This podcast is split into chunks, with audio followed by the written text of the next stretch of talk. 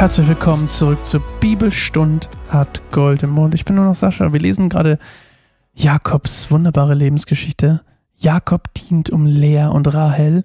Ähm, wir hatten ja kurz schon mal darüber geredet, ganz am Anfang, oder nicht ganz am Anfang, aber jetzt ähm, vor ein paar Folgen, ja nicht ganz am Anfang, ähm, dass man erntet, was man sät. Und jetzt in dieser wunderbaren Folge geht es ein bisschen genau darum, dass man kriegt, was man sät. So heißt es genau.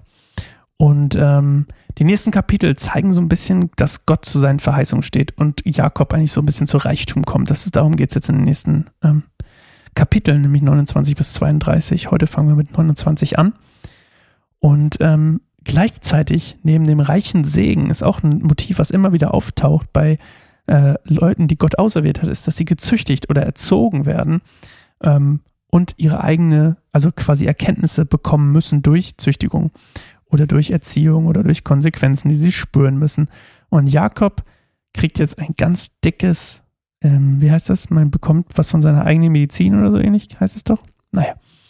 Auf jeden Fall ähm, macht, ist das hier eine sehr, sehr tolle äh, Nummer, die sehr, sehr ähnlich ist, äh, wie das, was Jakob mit Esau und Isaac veranstaltet hat.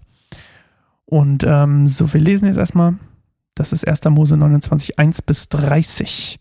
So, Jakob machte sich wieder auf den Weg und zog weiter ins Land des Ostens. Er kam an einem Brunnen auf einem Feld. Er kam an einen Brunnen auf einem Feld. Daneben lagerten drei Schafherden, die darauf warteten, zur Tränke geführt zu werden. Der Brunnen war von einem großen Stein bedeckt. Für gewöhnlich wartete man dort, bis alle Hirten mit ihren Herden da waren.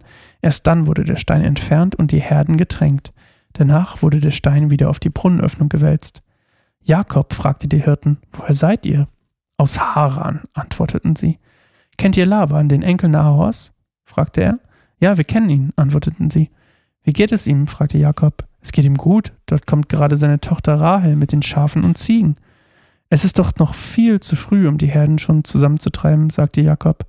Tränkt doch die Tiere und geht mit ihnen wieder auf die Weide. Das können wir nicht, bevor nicht alle Hirten mit ihren Herden da sind. Dann erst rollen wir gemeinsam den Stein beiseite und beginnen unsere Herden zu tränken, antworteten sie. Während Jakob noch mit den Hirten redete, kam Rahel mit den Schafen und Ziegen ihres Vaters am Brunnen an, denn sie war eine Hirtin. Als Jakob seine Cousine Rahel und die Schafe seines Onkels Laban sah, ging er zum Brunnen hinüber, wälzte den Stein von der Öffnung und tränkte die Herde seines Onkels. Dann küsste er Rahel und begann laut zu weinen. Wow. Jakob erklärte ihr, dass er der Neffe ihres Vaters sei, der Sohn von Rebekka. Rahel lief sofort nach Hause und erzählte es ihrem Vater Laban. Sobald Laban von der Ankunft seines Neffen Jakob erfahren hatte, eilte er ihm entgegen und umarmte und küsste ihn. Dann nahm er ihn mit, sein, mit in sein Haus, und Jakob erzählte ihm seine Geschichte. Du bist mein Eigenfleisch und Blut, rief Laban aus, und Jakob blieb bei ihm. Nach einem Monat sagte Laban zu Jakob, Entschuldigung, da war ein Break. Nach einem Monat sagte Laban zu Jakob, du sollst nicht ohne Beziehung für mich, Bezahlung für mich arbeiten, nur weil wir miteinander verwandt sind. Sag mir, was willst du dafür haben? Nun hatte Laban zwei Töchter. Die ältere hieß Lea und die jüngere hieß Rahel. Lea hatte glanzlose Augen, Rahel aber hatte eine gute Figur und war wunderschön. Jakob liebte Rahel, deshalb sagte er, ich werde sieben Jahre für dich arbeiten, wenn du mir dafür deine jüngere Tochter Rahel zur Frau gibst. Einverstanden, antwortete Laban. Bleib bei mir, ich gebe sie ohnehin lieber dir als einem anderen Mann. Also arbeitete Jakob die folgenden sieben Jahre, um dadurch den Brautpreis für Rahel zu bezahlen. Die Zeit verging, für ihn wie im Flug, weil er Rahel liebte. Danach sagte er zu Laban, die sieben Jahre sind nun um. Nun gib mir meine Frau, damit wir heiraten können. Da lud Laban alle Leute des Ortes zur Hochzeitsfeier ein. Doch am Abend brachte Laban seine Tochter Lea zu Jakob und Jakob schlief mit ihr. Laban gab Lea seine Sklavin Silpa zur Dienerin. Doch als Jakob am Morgen aufwachte, entdeckte er Lea neben sich. Warum hast du mir das angetan? stellte er Laban zur Rede. Ich habe sieben Jahre für Rahel gearbeitet. Warum hast du mich betrogen? Bei uns ist es nicht üblich, die jüngere Tochter vor der älteren zu heiraten, antwortete Laban. Verbring die Hochzeitswoche mit ihr, dann kannst du auch Rahel haben aber du musst noch sieben weitere Jahre für mich arbeiten. Jakob erklärte sich einverstanden. Nach der Hochzeitswoche gab Laban ihm seine Tochter Rahel zur Frau. Rahel gab er seine Sklavin Bilha zur Dienerin. Da schlief Jakob auch mit Rahel. Er liebte sie mehr als Lea. Er arbeitete noch weitere sieben Jahre für Laban. Was ich vorhin meinte, ihr erinnert euch vielleicht, dass er sich das Ziegenfell umgemacht hat und dann seinen Papa veräppelt hat mit dem Geruch von Esau etc. etc. Und hier wird ihm quasi, also dem Papa Isaac wurde quasi ähm, Jakob untergemogelt als Esau. Und jetzt kriegt er das selbst zurück, nämlich indem Jakob die falsche Schwester untergejubelt wird. Shit happens, shit darf man sagen.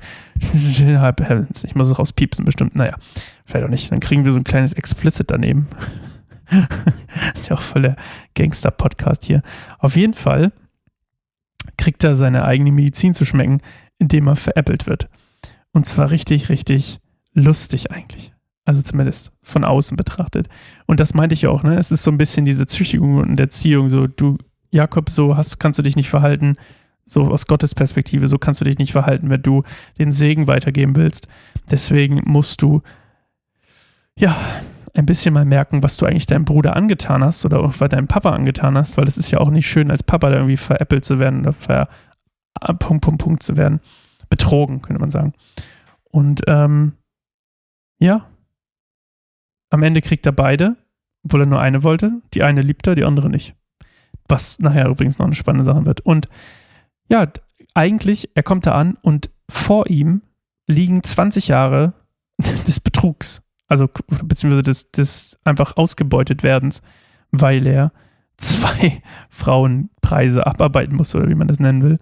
Ähm, doch es ändert gar nichts daran, weil er macht's. Er macht's trotzdem. Ähm, ich glaube auch unter anderem, das steht hier nicht, aber ich tippe mal darauf, dass er einfach vom Typ her einfach sehr ähm, determined ist, sagt man auf Englisch, sagt man auf Deutsch, äh, zielstrebig und er weiß einfach, was er will. Und ähm, Gott hat es einfach genutzt, auch um seinen Charakter zu entwickeln. Und ähm, man könnte jetzt auch sagen, er brauchte zwei, also zahlreich wie die Sterne sollen seine Nachkommen sein. Da braucht man ja auch mindestens zwei Frauen wahrscheinlich für. Es ist immer noch für mich faszinierend, dass man mehrere Frauen hatte früher.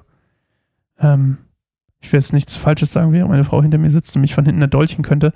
Aber eine reicht doch auch. Sie reagiert nicht. Ich glaube, sie hört mich nicht.